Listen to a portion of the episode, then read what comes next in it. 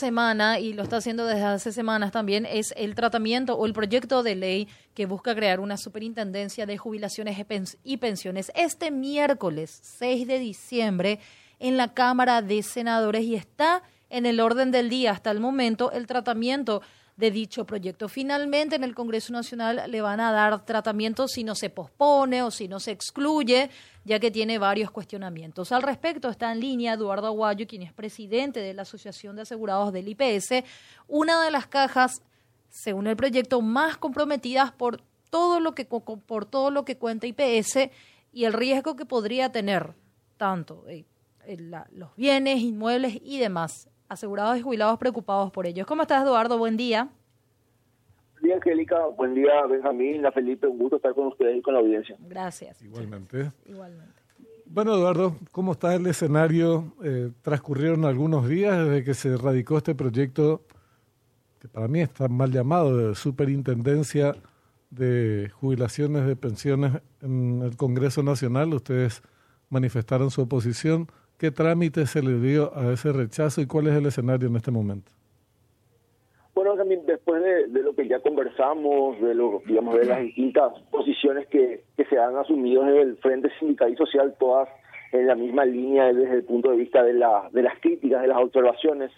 Eh, en realidad lo que hay ahora es un, un escenario que nosotros de alguna manera ya prevíamos, que es intento de, que esto se, se sancione antes del, cierre del año. La se se promulgue. Ahora lo que estamos haciendo es básicamente organizando esta movilización para el miércoles, una movilización que creemos va a tener una mucha, eh, digamos, mayor envergadura de la que tuvo aquella movilización de días pasados ante la caja, que, que también contó con una presencia realmente muy importante porque nosotros ni nosotros creíamos que íbamos a tener una convocatoria tan masiva teniendo en cuenta que era una primera ah, digamos acción en el marco de este de este tramo para exigir al Consejo de Administración del IPS se pronuncie sobre bueno qué posición asumían estas autoridades ante el proyecto de superintendencia porque hasta hoy día nadie sabe qué, qué piensa Brites, qué piensa el resto del Consejo respecto a este a este proyecto que los va a tener a ellos, es que se sanciona de meros floreros, de meros operadores de la superintendencia.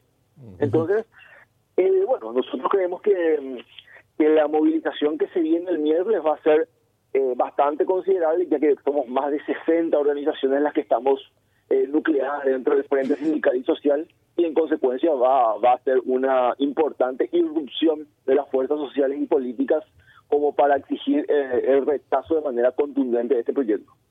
Eh, Eduardo, eh, ¿iban a presentar ustedes el, proyecto alternativo ante las comisiones del Congreso para que se evalúe las modificaciones o ustedes van por el rechazo y nada más y después ven si es que van a plantear un proyecto nuevo? ¿Cuál es un poco el plan a nivel legislativo? De entrada me decís, pedimos el rechazo.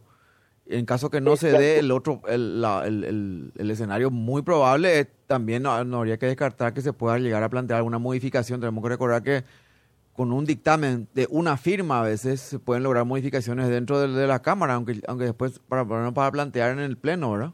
¿O no? Así, así mira, tenés eh, toda la razón, Felipe. Resulta que nosotros, digamos, para hacer eso también tenemos que tener el consenso del resto de las organizaciones. Mm. Hay un borrador de proyecto alternativo, pero que creemos podríamos llegar a, alcanzar a presentar seguramente eh, en su momento ante la Cámara de, de Diputados y esto tiene media sanción. Eh, en, realidad también allí hay una discusión, ¿verdad? Si nosotros queremos reformar nada más ese proyecto que, ya está presentado o queremos elaborar un proyecto completamente distinto eh, que, se reduzca solamente a la a la supervisión y al control de los de los recursos financieros, ¿verdad? Entonces, eh, esa primera esa, esa primera discusión es la que abre allí también ciertas diferencias dentro eh, de, de las propias organizaciones y en consecuencia nosotros por lo menos creemos que la mayoría va a estar de acuerdo en, presentar un proyecto alternativo que se reduzca a la, a la supervisión y al control y que como en su momento también conversábamos con Benjamín, que tenga el mismo carácter que la, ley de superintendencia, que no, no pasa de cinco artículos. Así mismo. bancos. Y sí, porque además eh, un proyecto completo va a llevar su tiempo, procesar la discusión, que está bien que se haga en paralelo, pero lo urgente, lo inmediato tiene que ver con la superintendencia y que quede muy claro que las organizaciones eh, que nuclean a trabajadores, jubilados, futuros jubilados, eh, están de acuerdo con la superintendencia, que tiene que haber un órgano de fiscalización de control. Entonces se despeja esa duda, se, se, discute eso en particular, mientras se procesa una discusión sobre la reforma previsional, que es otra discusión necesaria, o sobre la reforma de la Carta Orgánica del IPS, que tantos algunos propician, pero con móviles muy distintos. Yo, por ejemplo, soy partidario de reformar la caja del IPS, pero, por ejemplo, para que el Estado no defina más quién es su presidente, ni sus consejeros, sino sean los dueños del eh, IPS, los aportantes, quienes decidamos quiénes nos gobiernan. Y en eso no tendría por qué tener vela en el entierro el gobierno de turno ni, ni nadie más, ¿verdad? Eh, pero entonces esa discusión va a llevar su tiempo, tiene que ser en paralelo. Y hoy centrarla en el tema de la superintendencia, Eduardo. Totalmente, y además incluso eh, coloco más una cuestión también que, que está, no, o sea, no tiene que ver con la superintendencia, pero tiene que de alguna manera estar relacionado con la necesidad de fortalecer el sistema previsional, que es que ni este gobierno ni los anteriores, mucho menos, por lo menos este gobierno en los primeros 100 días, nadie sabe cuál va a ser la política concreta para pelear contra la enorme evasión que existe. O sea, a mí que estábamos conversando con el doctor Pedro allí, hablábamos que los ingresos mensuales que tiene el, IBS ronda los 110 millones de dólares mensualmente. Si la evasión, que es más del 65%, entre el 63 y 65% dicen algunos, eh, estaríamos hablando que tendría el IPS un ingreso de más de 600 millones de dólares mensuales.